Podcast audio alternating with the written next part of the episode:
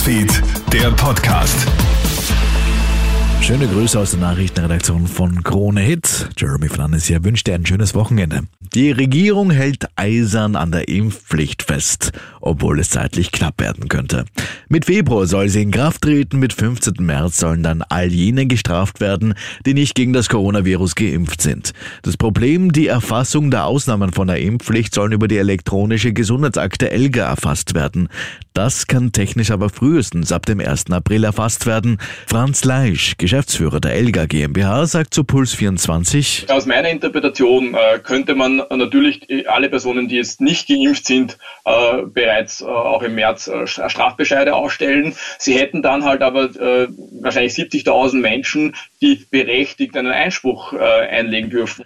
Trotzdem, das Gesundheitsministerium lässt sich nicht beirren. In einer Stellungnahme stellt das Ministerium klar, auf eine mögliche Verzögerung bei den Fristen aufgrund der Technik wird Rücksicht genommen.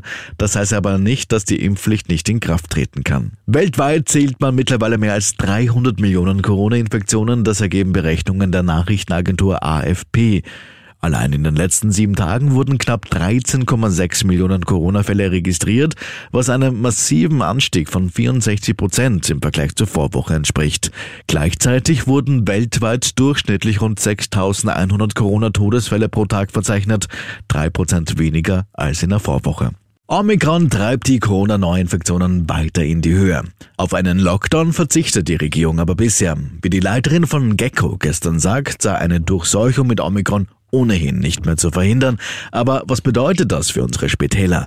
Die haben derzeit eine Verschnaufpause.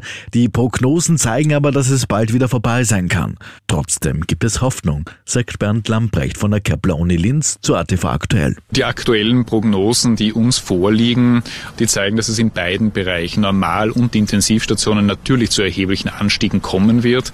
Wenn alles gut geht, dann bleiben diese Belastungen vielleicht unter den Maximalbelastungen der vergangenen Welle.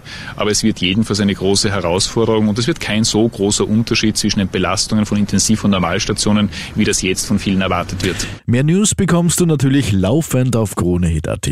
Schönes Wochenende. Krone Hit Newsfeed, der Podcast.